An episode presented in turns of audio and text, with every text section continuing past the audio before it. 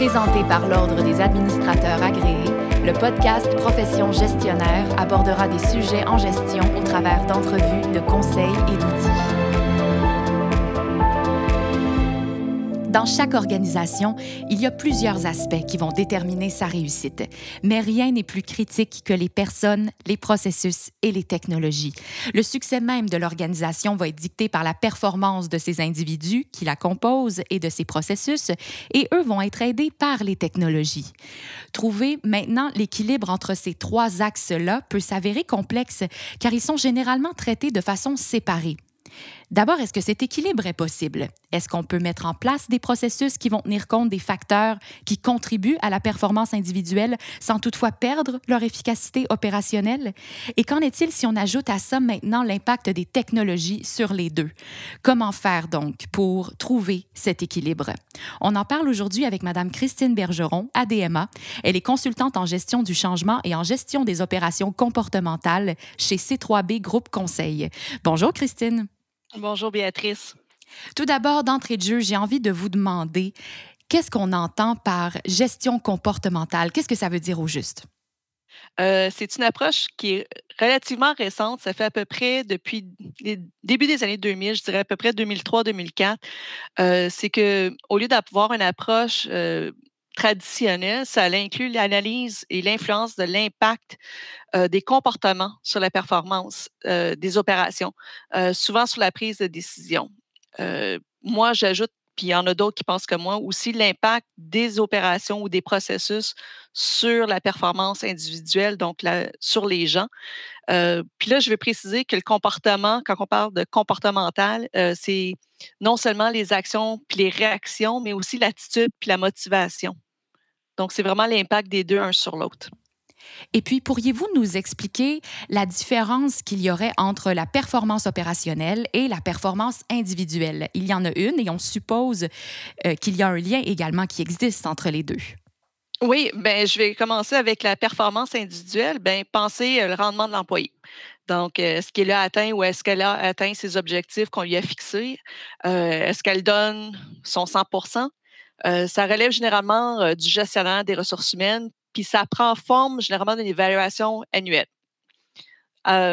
contrepartie, la performance opérationnelle, mais ça, c'est la capacité de l'entreprise ou un groupe dans l'entreprise à atteindre ses objectifs d'affaires. Donc, on va parler de ses processus, sa façon de faire, euh, puis ça, peu importe les personnes impliquées. Donc, l'idée, c'est que peu importe qui on met ben on parle d'employés qualifiés pour le poste, mais peu importe qui qu'on met dans le poste, le processus demeure aussi efficace. Puis le lien entre les deux, ben, le lien que les gestionnaires doivent faire, c'est qu'à moins d'avoir un processus qui a seulement des machines ou des robots, il y a toujours un humain d'impliqué. Puis les humains, ben, c'est complexe. Puis ça ne performe pas de façon uniforme. Donc, euh, pour qu'un processus soit réussi, ben, il faut qu'il soit efficace, pour qu'un processus soit efficace, ben, il faut que les gens performent. Puis malheureusement, ben, la performance individuelle, c'est pas influencé par les mêmes critères que la performance organisationnelle. Puis même parfois, les, les deux peuvent être contradictoires. Ah, ah bon, c'est intéressant ça. En quoi ces deux performances-là peuvent-elles entrer en contradiction?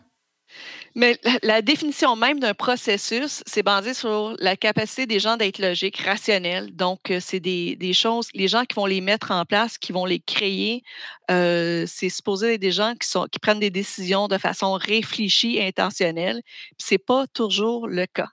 Euh, l'humain a des billets conscients et inconscients qui vont influencer sa prise de décision puis son choix de solution juste pour vous donner un ordre de grandeur, l'adulte moyen prend environ 35 000 décisions par jour.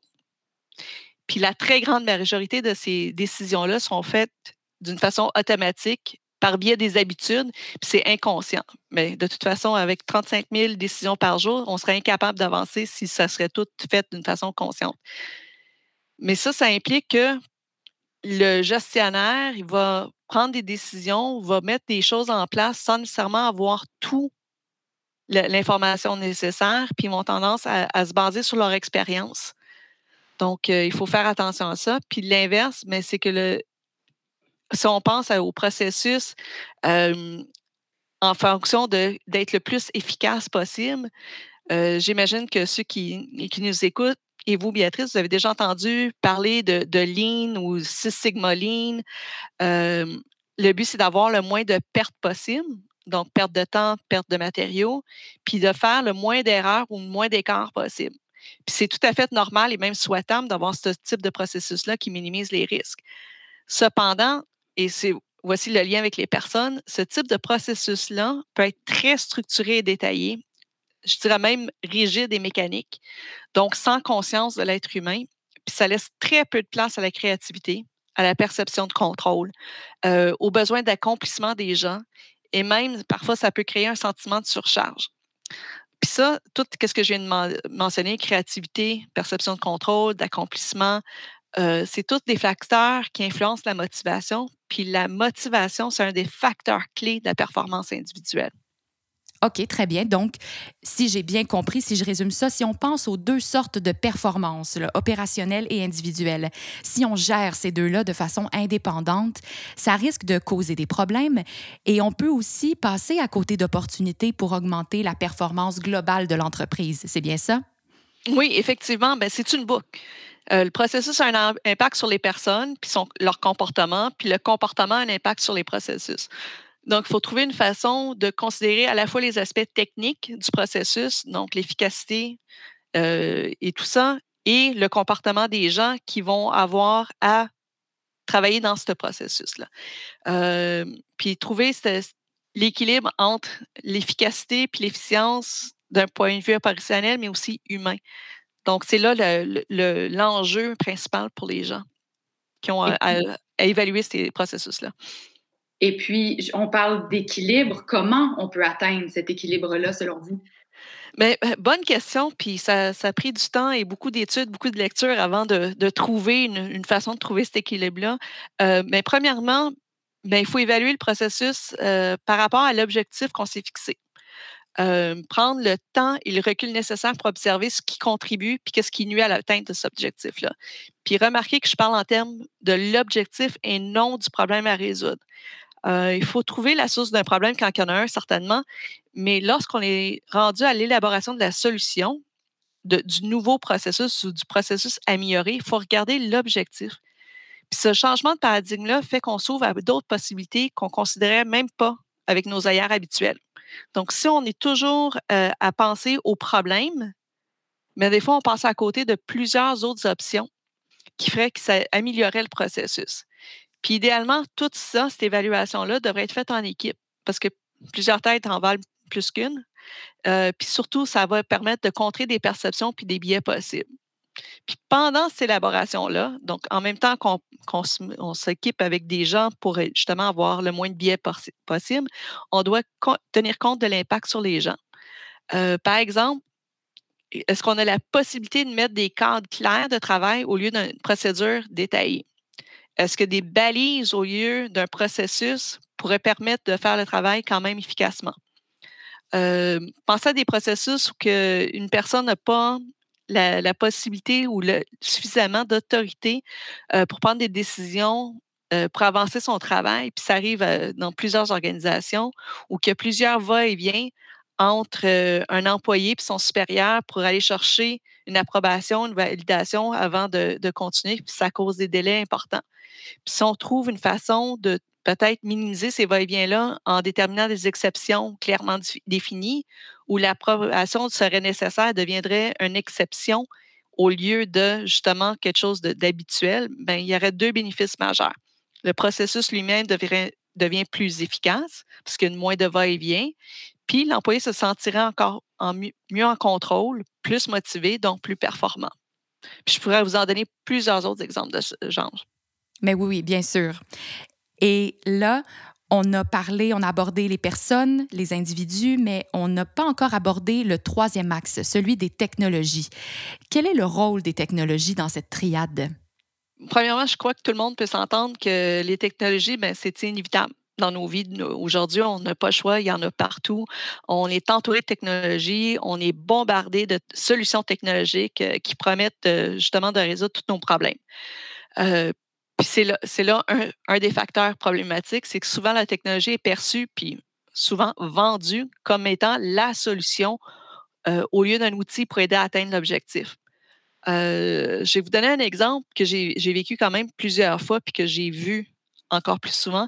une organisation a un problème de silo. Donc, les processus d'un département à l'autre ne sont pas fluides. les gens ne communiquent pas. Donc, il y, a vraiment une problématique de silo. Ben, la solution à adopter, c'est l'implantation d'un logiciel de, gestion intégrée ou plus connu sur le nom de ERP. Puis souvent, les gestionnaires vont croire que ce système-là, l'ERP, est conçu pour mettre les bonnes pratiques en place. Non seulement est-ce que c'est erroné comme pensée, mais c'est le contraire qui arrive. Le système fait qu'accroître l'effet de silo, puis amplifie les erreurs de communication. Donc, ça explique d'ailleurs pourquoi il y a à peu près 75% de ces implantations-là qui échouent.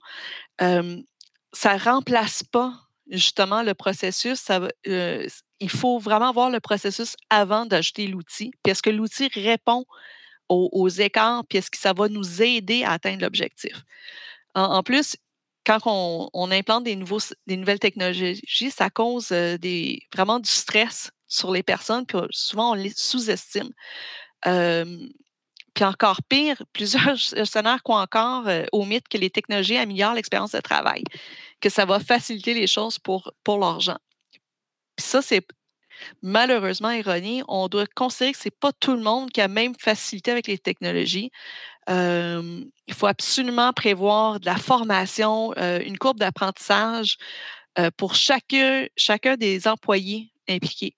Donc, ce n'est pas tout le monde qui va embarquer facilement et avec joie dans une nouvelle technologie. Ça peut vraiment avoir un impact sans parler justement que tout changement apporte aussi une surcharge de travail, que ce soit temporaire ou à long terme. Puis il faut s'ajuster, il faut ajuster les objectifs, ajuster le rendement, puis les, en conséquence de ce, sentiment-là de, surcharge, puis surtout un sentiment d'inefficacité des gens. Tu sais, quand on est en, apprentissage, quand c'est quelque chose de nouveau qu'on ne connaît pas, bien, il y a une certaine frustration qui peut, qui peut embarquer. Donc, il faut vraiment que les gestionnaires prennent en compte ça.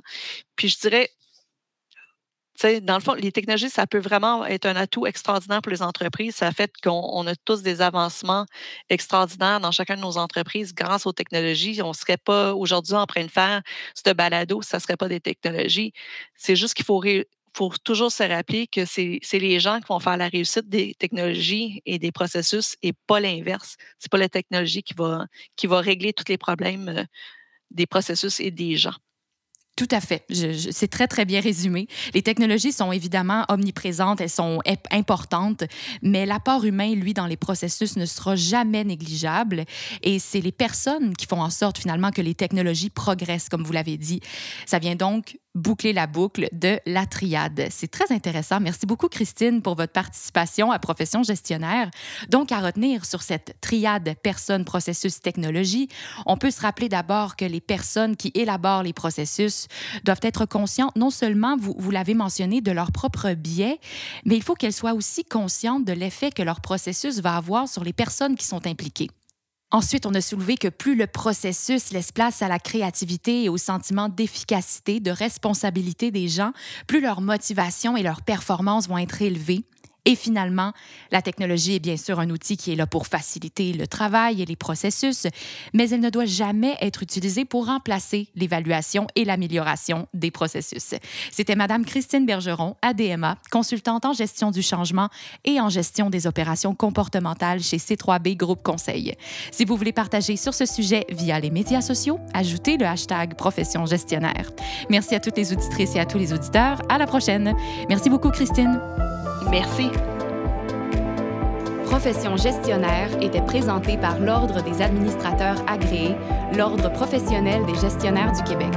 Pour des articles, des outils et des formations en ligne en lien avec le domaine de la gestion, visitez le adma.qc.ca.